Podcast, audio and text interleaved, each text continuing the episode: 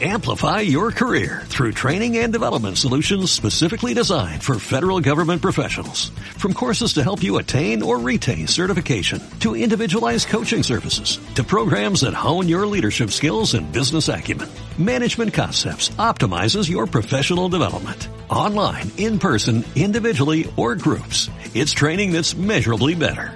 Learn more at managementconcepts.com. That's managementconcepts.com.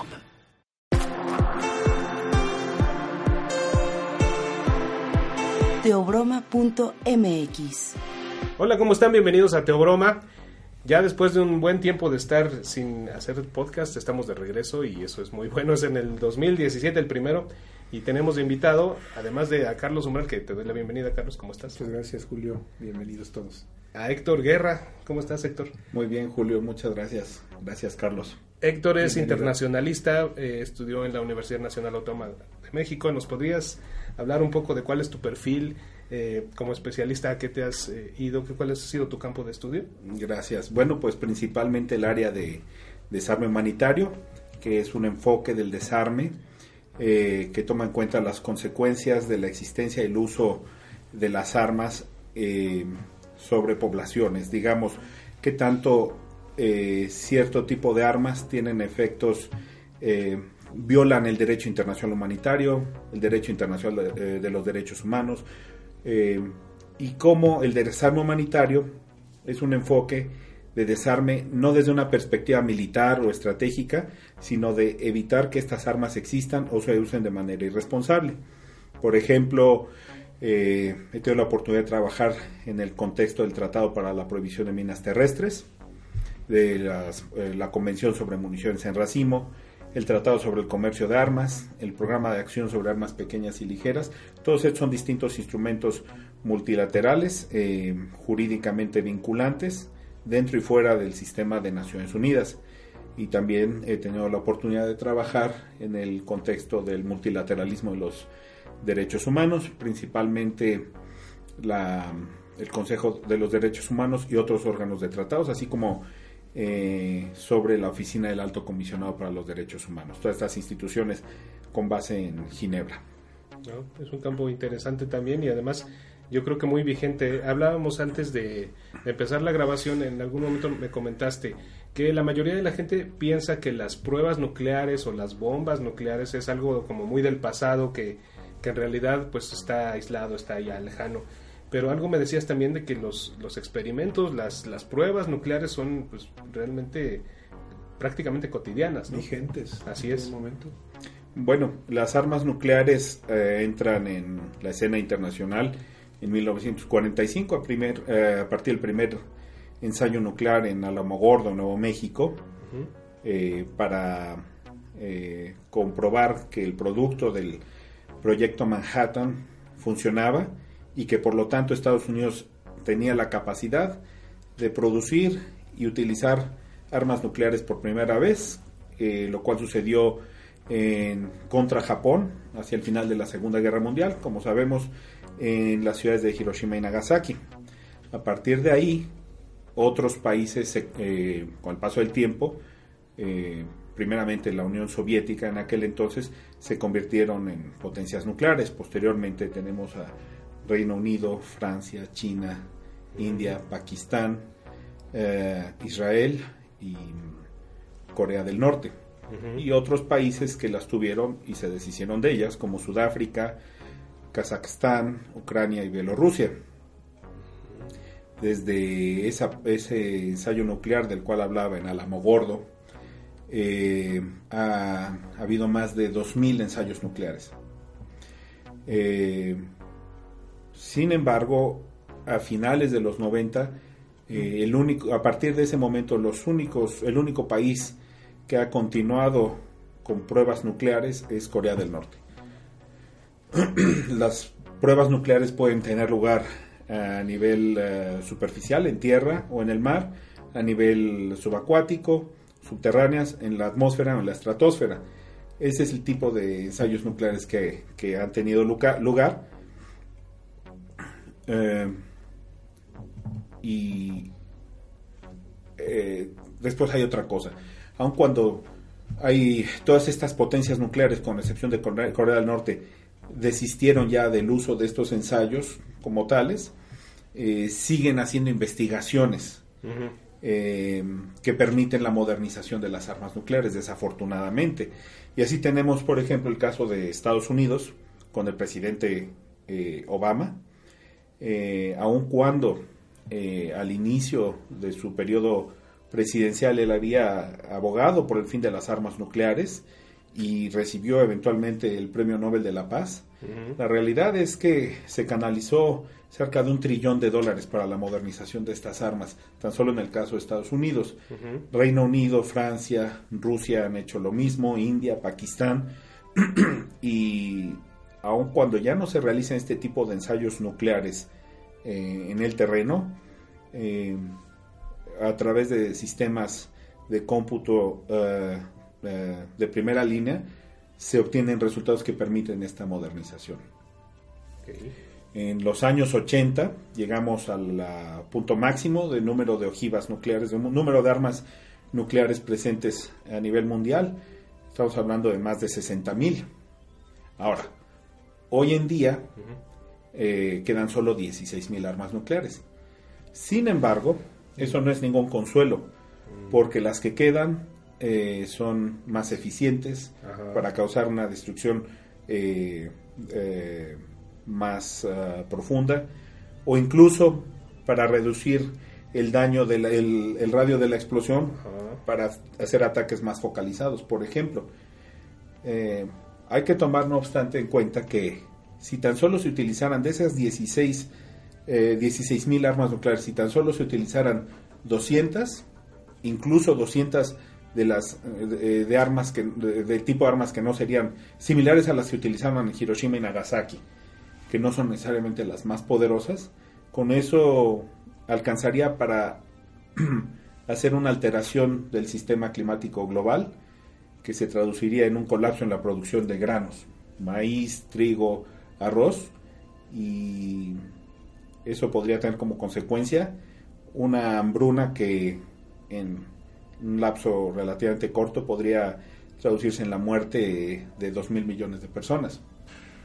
Y aun cuando estas armas se utilizaran de manera regional, no tendrían que usarse a nivel global, podría tener ese tipo de, implicaciones. Si es un colapso civilizatorio a partir de, esas premisas bélicas.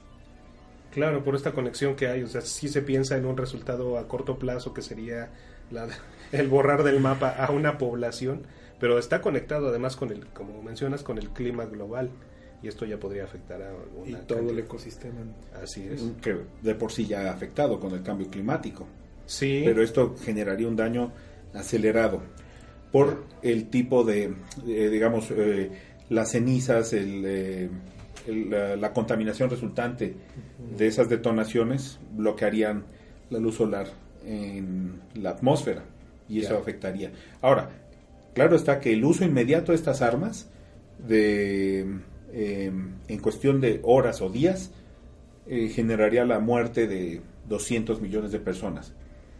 Digamos, si se diera en un conflicto regional como el que podría darse entre India y Pakistán, que son eh, rivales estratégicos que desafortunadamente desde su creación como países independientes han estado en guerra y por eso en guerra ah, entre, eh, entre ambos y por lo tanto apostaron al, a la adopción de arsenales nucleares. ¿Tú ves una relación, eh, identificas una relación entre este cambio climático del que hablamos y las, los ensayos nucleares que han habido en, la historia desde Hiroshima y eh, Nagasaki?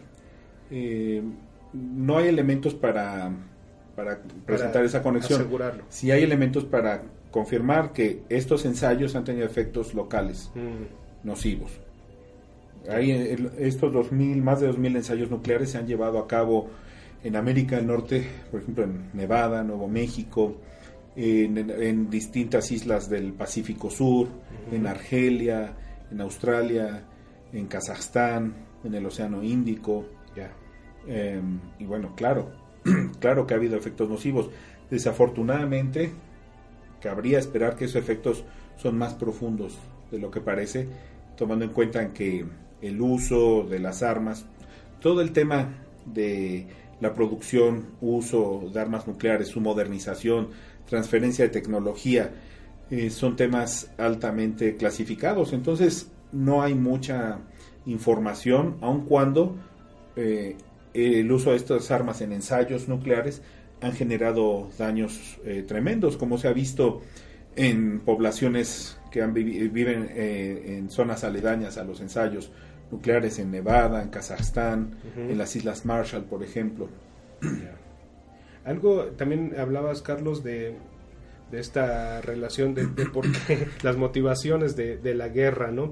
Yo, a mí de entrada me parece, o sea, sí entiendo esta necesidad de modernizar, pero también eh, creo que a la mayoría de las personas pensar en guerra no lo ven como algo actual, quizá, ¿no? Porque no hay una guerra así espectacular declarada eh, que ocupe las primeras planas de los periódicos, pero eso no significa que se hayan dejado de, actualizar, como tú mencionas, y, de probar nuevas armas, no más efectivas, como, como lo decías. Hablabas, Carlos, de, la del inicio de todo esto, de esta locura de, armamentista, ¿no?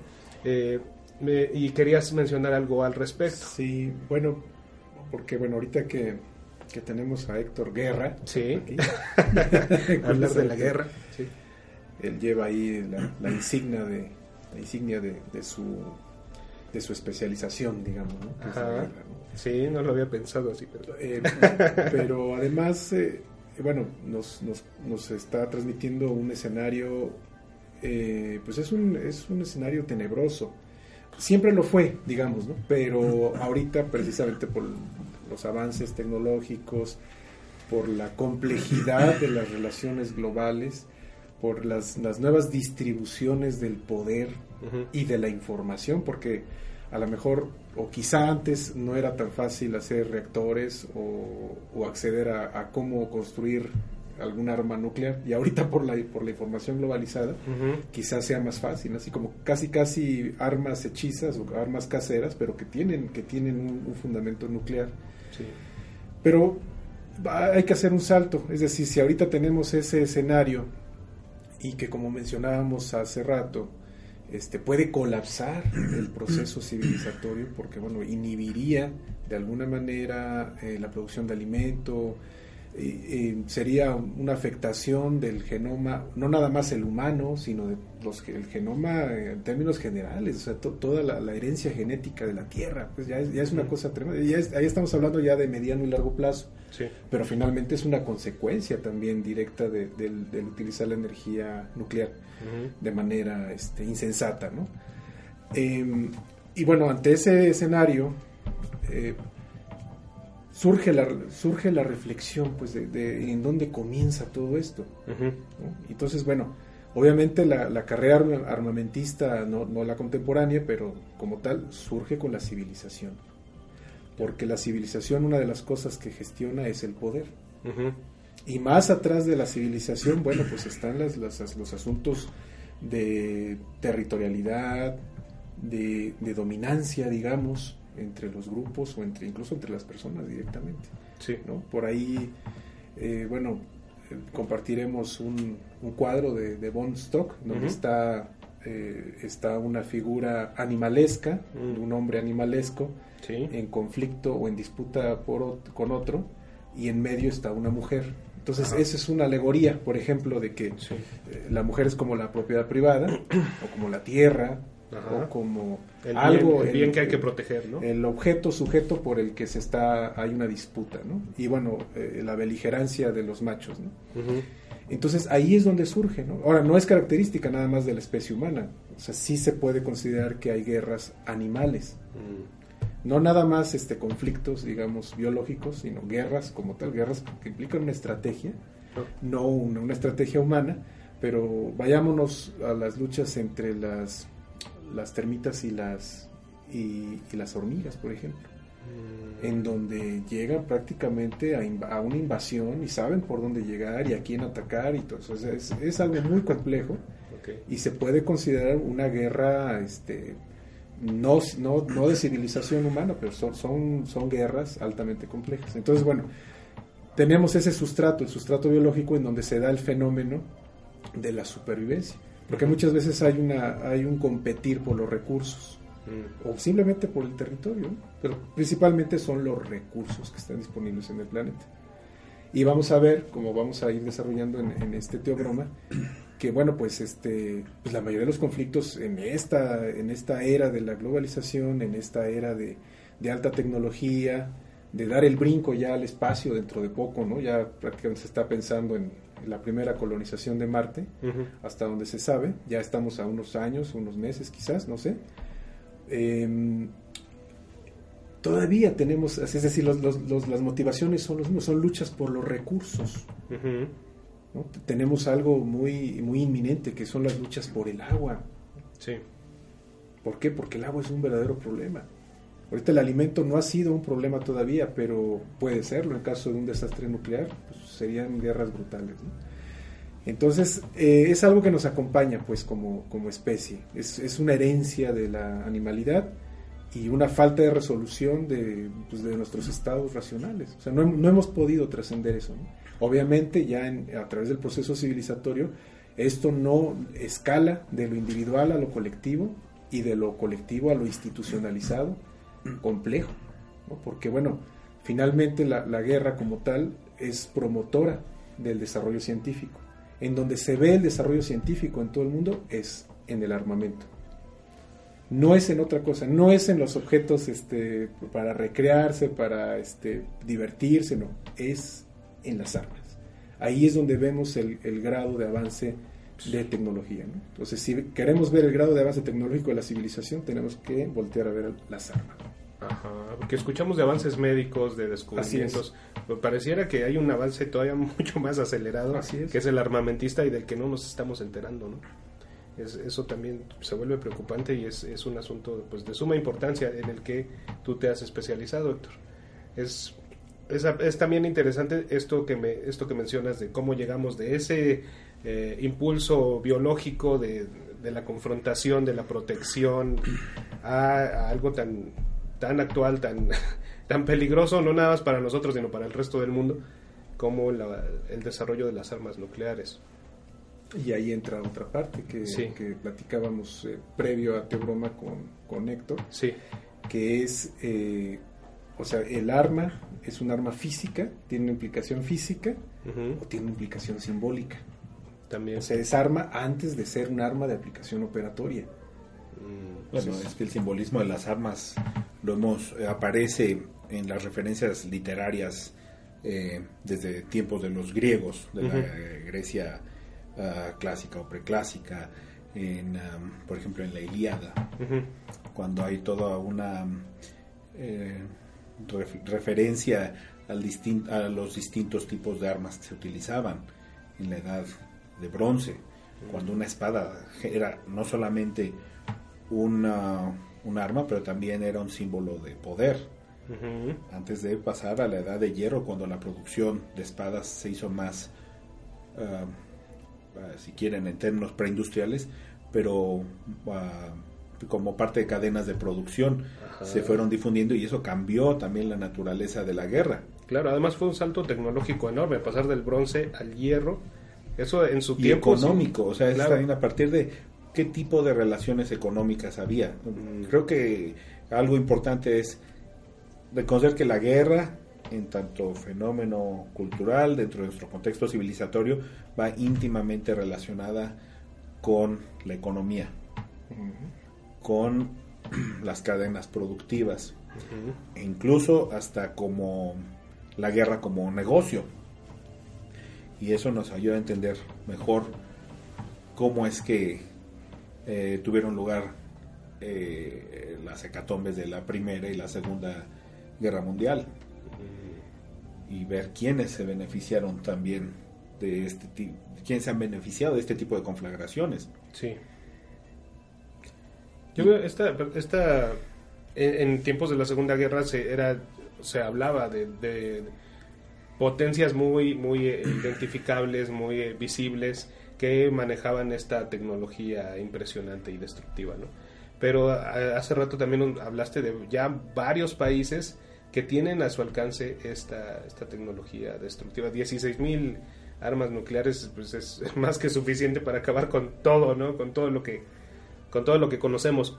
Entonces, ah, para mí sí es, eh, es impresionante ponerme a pensar esto, eh, reflexionar de, en este asunto que sin haber una guerra mundial declarada después de esto que pasó en Hiroshima y Nagasaki haya este salto cuántico, ¿no? Este, este avance impresionante en, tecnología bélica. ¿Y sabes cuál es el problema? Que a partir de ahí, como no ha habido una conflagración, conflicto armado global, se asumió erróneamente que las armas nucleares previnieron eso. Después del fin de la Guerra Fría, toda una serie de archivos de la Unión Soviética y de Estados Unidos relacionados con armas nucleares nos han demostrado que eh, en una decena de ocasiones estuvimos cerca de un conflicto, de una guerra nuclear, por error humano. Conocemos bien claramente el conflicto de, los misiles, la, la, crisis de los misiles del 62. Y bueno, esa está muy clara y dio paso a un proceso muy interesante de desarme nuclear. Prohibición parcial de, ensayos nucleares y así hasta llegar al Tratado de No Proliferación de Armas Nucleares y en nuestra región el Tratado de Tlatelolco para, para generar la primera zona densamente poblada libre de armas nucleares. Pero entre el 45 y el fin de la Guerra Fría y más allá, desafortunadamente, ha habido momentos en que estamos, hemos estado realmente cerca. Son armas costosas, son armas eh, que generan problemas incluso para quienes las tienen. Eh, y desafortunadamente, em, hace unos días el Boletín de Científicos Atómicos, con este reloj simbólico, de qué tan cerca estamos de una conflagración nuclear. Hemos estado a cinco minutos para las 12, las 12 de la noche siendo el punto del conflicto armado. Mm. Entonces, por décadas estuvimos al 5, 5 minutos para las 12. Hace unas semanas movieron el minutero a 3 minutos para las 12. Estamos en una situación realmente tensa, con un presidente de los Estados Unidos que ha abogado por estas armas, que tienen los códigos nucleares, siguiendo a otro presidente que, bueno, eh, consolidó la modernización de este arsenal nuclear. en, una en, una situación de tensión eh, geoestratégica como no se había visto desde hace tiempo entre Rusia y la OTAN, entre China y Estados Unidos, eh, en que se tomó esta decisión de mover el minutero. Estamos en una situación de tensión como no se había visto en décadas. Cuando se suponía que eh, con el fin de la Guerra Fría el problema de las armas nucleares eh, había pasado a la historia. Desafortunadamente no fue así. En efecto, se avanzó en, la, en el desmantelamiento de este tipo de, de, armas, pero no ha sido suficiente. También, poniendo las cosas en perspectiva, hablamos de nueve potencias nucleares. Cuando en los años 60 se había reconocido la posibilidad de que 25 eh, países tuvieran desarrollaran un programa de armas nucleares. Entonces, bueno, eso fue un gran logro, pero no es suficiente. Mm. Ahora, hay otros países en Europa, eh, principalmente, que tienen, que aun cuando no son potencias nucleares, tienen armas nucleares estadounidenses. Mm. Italia, Bélgica, Holanda, Alemania, Turquía. Y eso es algo que nos debe preocupar. Recordemos que el año pasado hubo un intento de golpe de Estado en Turquía. Claro. Imagínense cuál es la implicación. Sí, quedarían en poder de, armas nucleares unas personas que además llegaron violentamente a ese poder, ¿no? Sí, o se pueden perder los controles de seguridad sí, sí. y entonces sí exponer estos arsenales a grupos eh, armados no estatales. Claro es un panorama sombrío, como bien lo mencionabas. Desafortunadamente, sí. Y ahorita, bueno, se da la, se da en este momento cuando hay una retracción. Vamos a, vamos a explicar este proceso en términos generales. que está, bueno, eh, viene la expansión que viene con la, globalización tecnológica, que es el Internet, y la, nueva reconexión del mundo en términos eh, no nada más informáticos, sino en términos simbólicos, en, términos políticos, en términos lingüísticos. Mm. Que bueno, a todos los que estamos aquí nos ha tocado vivir esa parte en la que el mundo se, se empieza a hacer pequeño, las barreras aparentemente se empiezan a diluir y bueno, todo tiene acceso a todo. Pero ahorita parece ser que hay una retracción. ¿Por qué? Porque empiezan a resurgir, digamos, los fascismos, los nazismos o los neonazismos, la xenofobia, o sea, todo, todo esto que de alguna manera una globalización podría terminar con eso, otra vez como que está empezando, ¿no? Y lo, y lo tenemos presente, ¿no? Es lo que está sucediendo en Estados Unidos. Es que es el movimiento del péndulo. Exactamente. Y es, es, una cuestión que hay que también tener en perspectiva. Mm. Creo que es importante que en este análisis em, em, reconocer que hay perspectivas sumamente negativas, preocupantes, como, como el tema, como la que nos presenta el tema de las armas nucleares. Sí. Pero a mi parecer, estos fenómenos sociales de los que hablas también son una reacción a otro tipo de avances mm. que mm, me viene a la mente el caso de todos los avances que ha habido de manera global, que ha habido también en muchos países, no es suficiente en, en términos, por ejemplo, de avance en la perspectiva de género, eh, derechos de las mujeres, eh, derechos de, de minorías, derechos de personas con discapacidad, derechos de de niñas y niños, etcétera, pero que han atentado contra un orden eh, establecido, en algunos casos milenarios, pero que, que ha, se ha compaginado muy bien con el sistema capitalista como lo entendemos, eh, con un sistema que tiene una base de, em, en, ciertos aspectos, de explotación y que se ha beneficiado de, la, jerarquizaciones existentes, de sistemas de, o de fenómenos de discriminación, pero que se han acoplado muy bien con la búsqueda del lucro. Entonces, al haber avances también para reducir esta, estos abusos a los derechos humanos, eh, discriminación, eh, eh, violencia sistémica, estamos viendo el movimiento del péndulo nuevamente en esa dirección.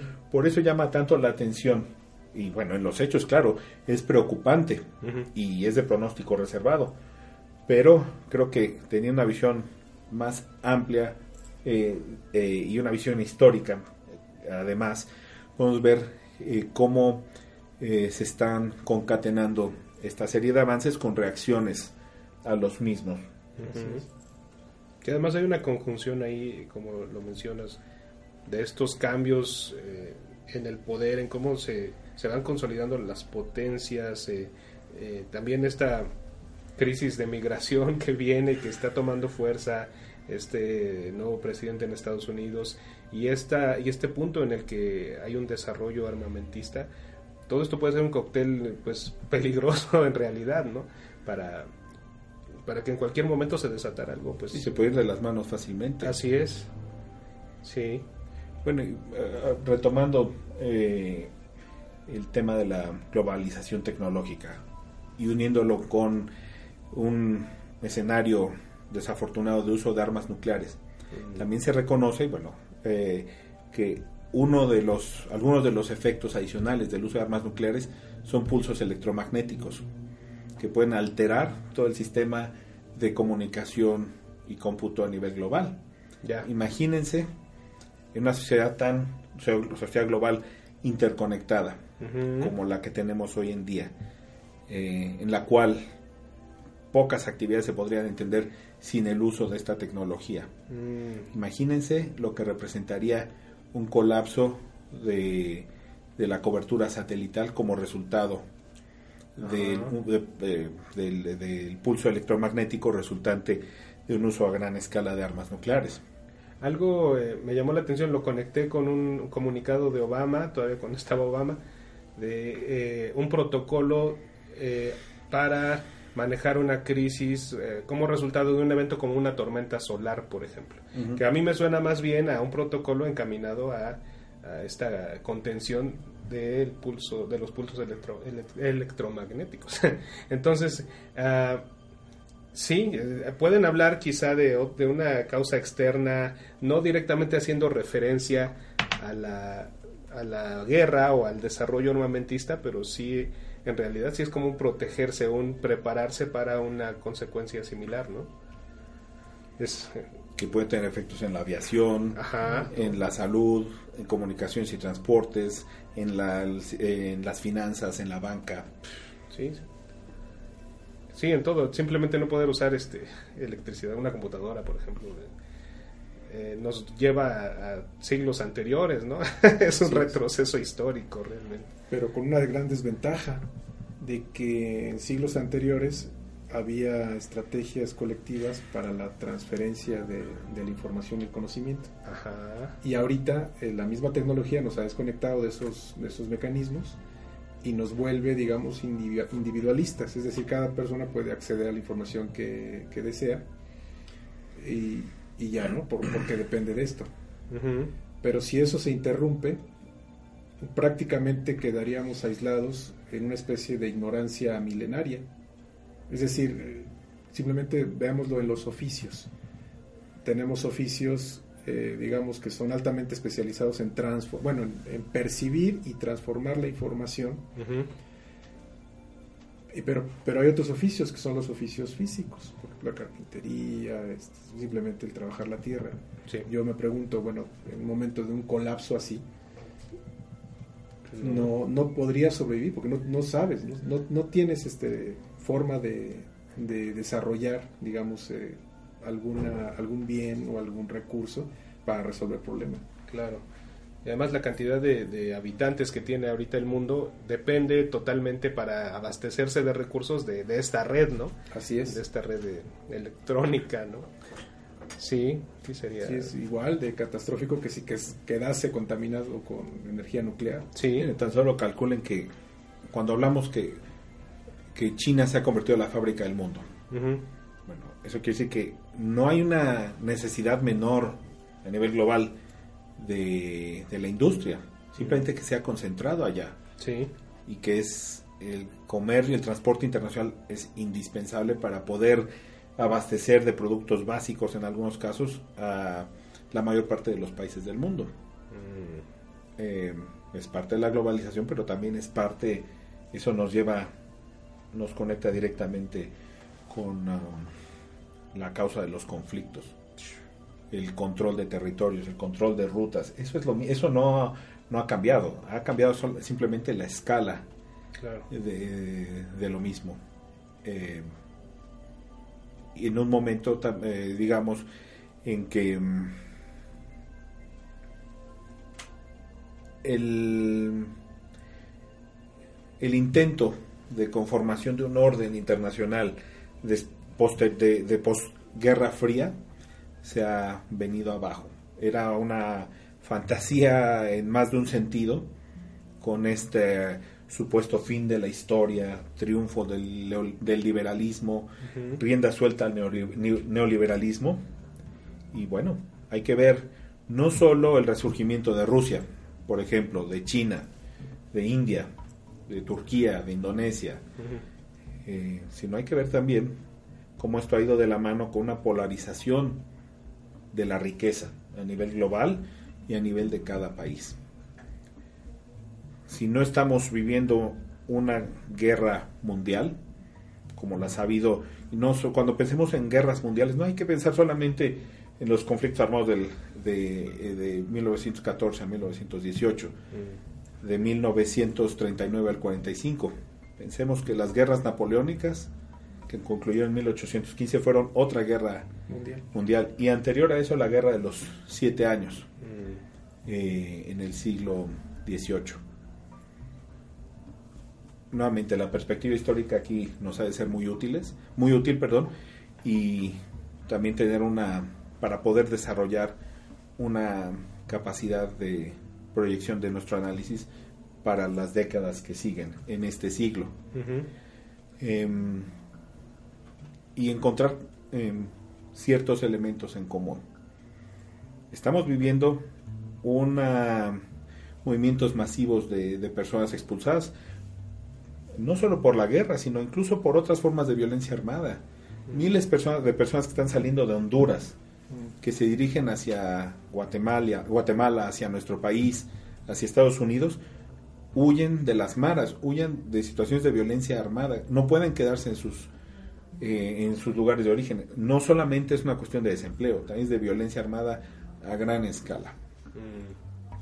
Eh, y en tiempos del cambio climático, también vemos que hay miles y miles de refugiados climáticos que no pueden quedarse ya en las zonas donde, eh, en sus zonas de origen. Nadie sale por gusto de, sus zonas de, origen. Y cuando vemos que está avanzando la desertificación, tú mencionabas los conflictos por el agua. Bueno, la alternativa a, la violencia por los recursos es la migración, pero si se cierran también esas, esas posibilidades, esas rutas, esas alternativas, podemos encontrar otro, otros escenarios de, en que se incremente la violencia eh, y que se pueda convertir en un conflicto armado. Estamos en el momento en que, luego de un lapso en que habían disminuido el número de conflictos armados, están volviendo a aumentar. En el momento en que en los años Ah, eh, de la década anterior, finales de los 90, primeros años eh, de la década del 2010, disminuye el, número de conflictos armados, pero aumenta la violencia armada en sus distintas formas, como la hemos vivido en este país. Esa violencia no ha disminuido, pero el número de guerras aumenta. Es un escenario preocupante. Retomemos el tema de la desigualdad del ingreso. Mm. Nuevamente eso se traduce o va de la mano con una falta de movilidad social, una incapacidad de los estados para responder a las necesidades mínimas de subsistencia, de salud, de educación de, las poblaciones, que el sector privado no cumplió y no tenía por qué cumplir. El problema es la narrativa que se generó para decir que ahí estaba la respuesta. Queda claro que no es así. Entonces es un escenario bastante delicado. Sí. Sí, bueno, como internacionalista supongo que, digo, además de que sí es un escenario verdaderamente nada, nada optimista, nada como para estar eh, esperando cosas buenas quizá. Eh, sí, también como internacionalista debes encontrar interesante toda esta serie de cambios, pero tampoco nada este como para prever algo bueno a corto plazo quizá, ¿no? Bueno, al menos algo que me parece también interesante es qué alternativas están buscando. Sí. Y aquí eh, nuevos actores, distintos actores en las relaciones internacionales de lo que se ha hablado hasta el hartazgo. En efecto, sí eh, existen, están cobrando importancia, no necesariamente porque vayan a reemplazar, a reemplazar el Estado. Eso es lo que menos me preocupa.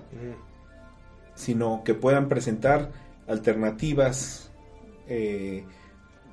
con una base de conocimiento sólido y con un compromiso, una visión ética para atender problemas de antaño y problemas nuevos. Mm. Y eso eh, presenta una nueva energía, un nuevo flujo de ideas en el multilateralismo. Sí. No se le puede apostar en todo al multilateralismo, pero no podemos vivir sin él en esta sociedad en que estamos. Mm. Y más vale fortalecer la eficiencia del mismo, que se unan nuevas ideas y voces de estos nuevos actores y, que se pueda ah, eh, generar una mejor comunicación, una mejor forma de resolver los problemas en común de los estados, eh, que no siempre ponen a la persona, a la comunidad, en el centro de sus acciones, más allá de que esa es su supuesta obligación. Ya sea en el contexto de los distintos instrumentos internacionales de, del derecho internacional de los derechos humanos, la declara, empezando por la Declaración Universal de los Derechos Humanos, pero pensemos también en los instrumentos regionales, en las constituciones, en las leyes. Em, me parece que los elementos existen para iniciar un cambio de las condiciones, que eso pueda ayudarnos a una apuesta eh, que nos ayude a salvar esta civilización nuestra. Eh, pero es actuar a partir de esos elementos. Eh, no, no realmente no es cuestión de reinventar la rueda, sino de actuar de manera consecuente. Mm. Y, y, esto empieza desde el nivel individual, al nivel colectivo en las comunidades y después en los estados. Eh, no hay, desafortunadamente, no hay- parece que cada vez tenemos razones, menos razones para sentir que se pueda apostar a esto, pero si claudicamos, el escenario eh, se nos presenta inmediata- inmediatamente apocalíptico y, Sí, y creo que hay algo más que todavía se puede hacer. claro. En otras palabras, no hemos tocado fondo, ¿no? Entonces podría ser todavía peor si no se toman las medidas. Bueno, en Siria sí tocaron fondo, Sí, en Tamaulipas han tocado fondo, en Guerrero han tocado fondo, pero son anuncios de lo que puede suceder de manera generalizada eh, y cuando, yo insisto, tenemos elementos intelectuales, científicos, tecnológicos que se pueden utilizar, eh, evidentemente que con una mesura, eh, con inteligencia, con un espíritu crítico y reconocer que hay condiciones que se pueden cambiar y que el cambio empieza por los individuos, por las comunidades. La incidencia de estas ah, medidas en el momento en que puede cambiar una vida ya ya está ya, ya es útil, ya nos presenta un cambio a partir de una perspectiva ética, que eso es lo que hay que olvidar, eh, eh, lo que hay que no lo que hay eh, lo que no hay que olvidar, lo que hay que tomar eh, en cuenta de manera muy muy eh, eh, muy seria. Así Eso es. que, que menciona Héctor en cuanto a menciona la palabra ética y que en otros programas hemos, hemos bueno, retomando otros autores también, de que el desarrollo que, que se ha logrado hasta este momento, desarrollo principalmente el tecnológico, que es el más, el más visible en este momento, sí, bueno, el científico, el, el científico y el tecnológico, eh, no va a la par, por ejemplo, del desarrollo ético. O sea, seguimos con una ética que, bueno, sí puede, puede vislumbrar, digamos, un, un escenario eh, ideal para una convivencia planetaria, pero aún así no se, ha, no se han elaborado todo, o sea, más instrumentos, más controles, más impregnaciones, digamos, de esa ética. Yo creo que es un problema también de impregnación ética al- a la sociedad, al grupo, como tú bien dices, desde el individuo, la familia, los grupos, de tal manera que, esa ética sea operativa, no nada más sea teórica, pues, ¿no? Pues lo ideal es un mundo así, no, sino que, bueno, ¿cómo, cómo empezamos a permear a las nuevas generaciones para que, para que hagan operatoria y práctica esa ética?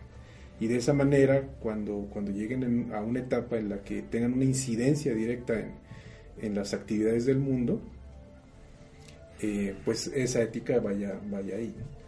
Otra cosa que, suena por ahí, y bueno, sería también importante mencionarla, es esta idea, en parte podría ser mito urbano, quizá no tanto, ¿no? A a mí me parece que tiene, que es una idea profunda, es una idea interesante, eh, puede ser también una idea muy tenebrosa, puede ser una idea ineficaz o puede ser una, una idea altamente eficaz.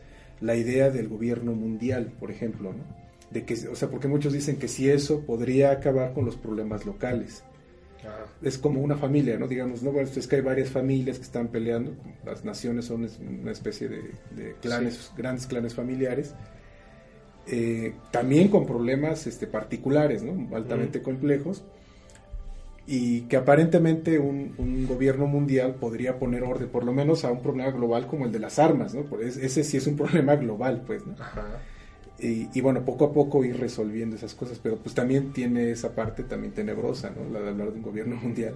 Sí, sí, porque más allá de la, de la existencia de fronteras y de banderas, y, sí hay eh, grupos humanos que efectivamente traen conflicto desde mucho antes de que existieran sus respectivos países. ¿no? Así es. Entonces, y, bueno, como internacionalista desaparecería lo internacional, hablaríamos de otra cosa, ¿no? Sí, lo planetario. Suena, de entrada, suena un tanto utópico, pero no sé, ¿tú cómo, tú cómo ves algo así? Pues yo lo veo improbable, al, eh, al menos a eh, mediano plazo. Que lo podamos ver, ¿no? En nuestro tiempo de vida. Sí, y bueno, Aunque, A mí me parece que- por otra parte quizá ya lo haya, ¿no? Que está tomando otro tipo de decisiones. Ajá. No, no me refiero al nuevo orden mundial.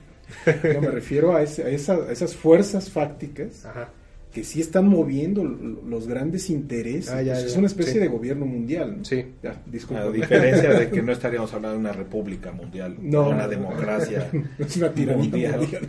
Ajá. Eh, bueno, eh, es algo que se ha discutido eh, desde hace tiempo, que teóricamente nos presenta eh, una serie de posibilidades, pero eh, hay que ver tan solo lo que ha sucedido como una referencia más inmediata, lo que ha pasado en la conformación de bloques. Ujú. Pensemos el que ha estado más desarrollado eh, en la generación de, de vínculos políticos, económicos, eh, como ha sido el caso de la Unión Europea. ¿Cómo explicar entonces el Brexit? Cuando una especie de asociación política, económica, regional, en un continente que por siglos estuvo en guerra, que por eso era necesidad, había esa necesidad de autoridades supranacionales, que han sido de lo más imperfectas, pero que, sea, pero que obedecen a una necesidad histórica real. ¿Cómo explicar entonces el Brexit? Que implica la salida del Reino Unido de la Unión Europea, aun cuando se puede reconocer que esta conforma- la conformación de este bloque ha, ha generado toda una serie de ventajas. Como es que el Reino Unido, en vez de pensar en la apuesta de una reforma de ese sistema, eh, un sector de la población apostó por salirse.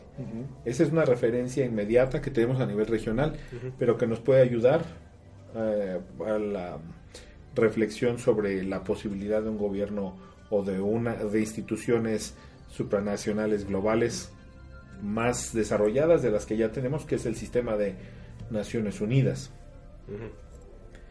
Eh, ¿Qué tan posible es o em, digamos qué tan el camino a ese a esa meta qué tan directo es cuando vemos fenómenos de este tipo cuando vemos en nuestra América Latina y el Caribe que, es- que, que hemos estado- que estamos muy lejos de lograr la consolidac- consolidación de un bloque eficiente un bloque centrado en los seres humanos Mm. no se ha logrado No, ¿no? a pesar de las afinidades lingüísticas, culturales, religiosas. Entonces, bueno, tengamos esto como referencia para ver qué tan lejos o qué tan viable es lograr la eh, conformación de un gobierno global. Ahora, eso lo presento, o sea, es mi perspectiva desde el espacio en el que nos, en el espacio momento en que nos encontramos ahora. Pero recordemos que antes de 1914 no había, eh, no existían Naciones Unidas. Era una, podía haber sido una idea muy vaga.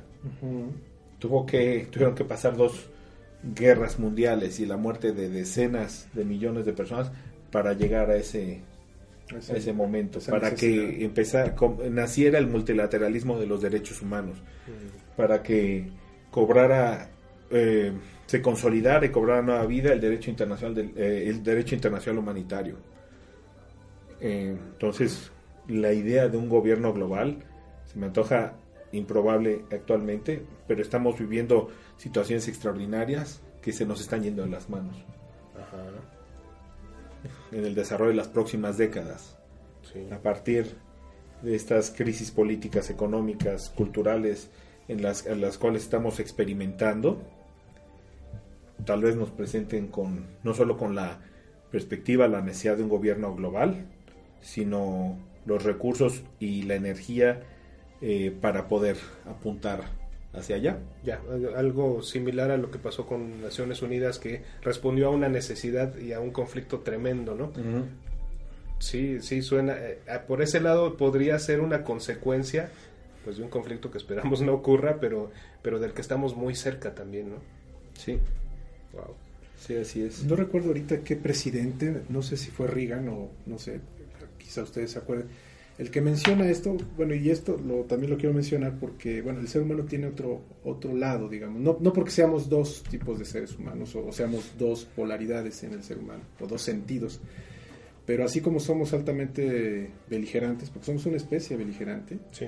o sea, altamente eh, em, tendiente a, a, tomar armas, a, tomar guerra, a tomar conflicto. Eh, tenemos la otra parte, y tiene que ver con lo que decías de, esta ley del péndulo, de, oscilar hacia el otro lado, que es el asunto de la solidaridad, por ejemplo. En ciertos momentos eh, de altas crisis, también surgen esas otras pulsiones humanas que tienen que ver con, ayudar al prójimo, con ser empático respecto a lo que está sufriendo y en ayudarle, en solidarizarse con él. Y bueno, volvemos a lo de este presidente que decía que lo único que podía resolver los problemas de, diferencias entre los países, entre los grupos, todo eso, era la intervención de otro factor, que en este caso él lo asociaba a una invasión extraterrestre. O sea, quizá lo puso como un ejemplo nada más, ¿no? No porque estuviera aseverando que eso fuera a pasar, sino nada más era, era, era hacer una alegoría, una, una, una representación de cómo un tercer, un factor externo, que es eh, extrahumano, metahumano, pudiera eh, generar una, situación tal que, que, cambiara esta, este antagonismo interno del sistema humano, que es un sistema, la civilización es un sistema humano, y pudiera este, como reunirnos o unificarnos. Para El problema que yo veo ahí es que eso, eso de eso se han servido los gobiernos de muchos países. Crear enemigos. Generar miedo. Así es. Para, gener para legitimar su existencia y desafortunadamente también el abuso del poder. Sí. El miedo como un elemento de cohesión. Pues volviendo al ejemplo de Estados Unidos, ¿no? Por eso, bueno, hay que ver que esto después del 11 de septiembre de 2001. Sí, sí. Y, y, e infinidad de, de otros casos. Eh, perfeccionado desde tiempos de los romanos. Eh, la búsqueda de un factor de cohesión, a partir de, una dinámica de cohesión social promovida por el poder para mantenerse a partir del miedo. El miedo a la enfermedad, el miedo a la invasión, el miedo a las armas, el miedo al otro. Sí, sí es. Esto queda, queda muy bien expresado en la, en la novela corta Rebelión en la Granja, cuando el personaje este Napoleón, ya pretende tomar el poder. El camarada Napoleón. Y de repente cuando logra expulsar a Blanquillo, que es otro de los, de los cerdos que están ahí, los, los son los dirigentes, lo primero que hace es volverlo el enemigo fantasma ¿no? Decir, bueno, es que, es que sabemos que Blanquillo, porque le decían así Blanquillo, este, está, este, está intentando este, espiar, está intentando, es cuando Blanquillo quizá ya estaría muerto, estaría en otra parte, ¿no? Pero sí, esta invención de los fantasmas, ¿no? De, la invención de, del enemigo, digamos, muchas veces viene del seno mismo del poder. Así es. Pues eh, es un tema que como podrán ver da para muchas horas ya. Ahorita desafortunadamente se nos termina el tiempo pero quiero agradecer a, Héctor Guerra por acompañarnos. Muchas gracias Héctor. Gracias. Muchas gracias Héctor. gracias ha sido todo un gusto estar aquí con ustedes. Gracias, Carlos Carlos Umbral gracias. Gracias a ustedes gracias a todos los que nos están acompañando Sí, gracias. Gracias por estar con nosotros. Gracias. Ahora tuvimos público, pero como son muy, muy calladitos, no los percibieron. y muchas gracias a ustedes por ver esta emisión. y bueno, eh, los invitamos a que nos acompañen al siguiente Teoroma. Muchas gracias y hasta pronto. Gracias, hasta, luego.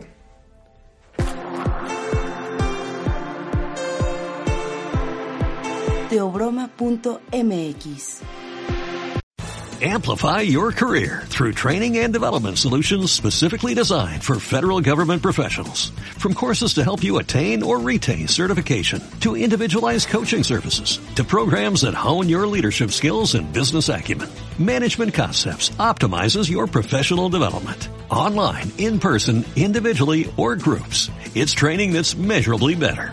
Learn more at managementconcepts.com. That's managementconcepts.com.